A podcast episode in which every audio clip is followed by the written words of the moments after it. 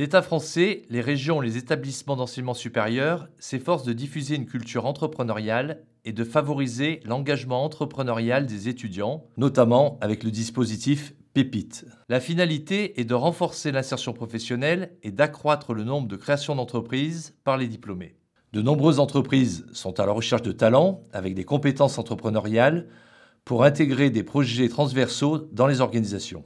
Dans ce contexte, les modèles d'intention entrepreneuriale, en particulier ceux ancrés dans la théorie du comportement planifié de Heizen, permettent-ils de serrer une offre d'éducation adaptée aux différents profils des étudiants? Le modèle d'intention entrepreneuriale issu de la théorie du comportement planifié de Heizen cherche à expliquer l'intention qui précède l'engagement entrepreneurial par trois déterminants. L'attrait, la capacité à agir en entrepreneuriat et la norme sociale. La norme sociale reflète l'influence de l'environnement humain sur la décision de la personne. La population étudiante est précisément dans une situation d'intention professionnelle et donc bien adaptée à la confrontation à ce type de modèle. Il convient de présenter nos résultats en deux temps. Tout d'abord, globalement, il s'avère que l'intention d'entreprendre à long terme des étudiants dépend d'abord de l'attitude, c'est-à-dire de l'attrait de l'entrepreneuriat et dans une moindre mesure du contrôle perçu, autrement dit, de la capacité à entreprendre. Ce résultat confirme des recherches antérieures. En revanche, les déterminants de l'intention d'entreprendre à court terme sont davantage déterminés par le contrôle perçu que par l'attitude. Par conséquent, pour un impact à court terme, il faudrait d'abord renforcer la capacité à entreprendre des étudiants qui ont déjà un attrait pour l'entrepreneuriat. Pour un impact à plus long terme, il s'agirait de développer l'attrait de l'entrepreneuriat pour le plus grand nombre. La norme sociale, c'est-à-dire le poids de l'entourage sur la décision d'entreprendre, n'a pas d'influence dans le modèle, même si l'on constate une surreprésentation de personnes proches qui sont entrepreneurs avec une image de réussite auprès des étudiants qui ont le plus l'intention d'entreprendre.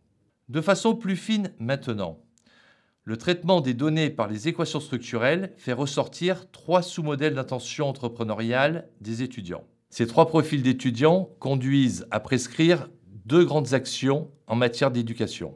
Premièrement, pour les étudiants aux deux profils les plus éloignés de l'intention d'entreprendre, il conviendra de renforcer l'attractivité qui est faible et qui a une forte influence sur l'intention d'entreprendre. Ce renforcement de l'attractivité peut venir de la mise en lien avec des étudiants, avec des jeunes entrepreneurs notamment dans le cadre de témoignages sur les parcours. Une autre action pédagogique consiste à mettre davantage l'étudiant en situation de faire pour apprendre, le fameux learning by doing. Deuxièmement, pour les étudiants au profil à l'intention d'entreprendre la plus élevée, 24% à court terme, 70% à plus long terme, l'accent doit être mis sur la capacité à entreprendre, sur les compétences nécessaires. Il faut donc permettre à l'étudiant de s'engager dans un comportement entrepreneurial, la création d'un statut national étudiant-entrepreneur avec des équivalences de crédits pédagogiques liées à l'engagement dans le projet va dans ce sens. Cette recherche souligne tout l'intérêt de la théorie du comportement planifié de Heizen avec sa déclinaison dans le domaine de l'entrepreneuriat.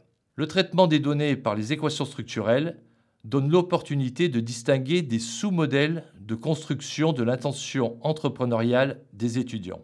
Dans le champ de l'éducation, ces sous-modèles de construction de l'intention entrepreneuriale traduisent des profils d'étudiants distincts qui doivent être intégrés pour mieux cibler l'offre de formation. En matière de culture entrepreneuriale, il faut renforcer l'attrait afin de développer l'envie d'entreprendre. En matière d'engagement entrepreneurial, il faut renforcer les compétences par l'accompagnement des projets réels. De façon transversale, ces résultats invitent au déploiement de pédagogie inversée axé sur le faire.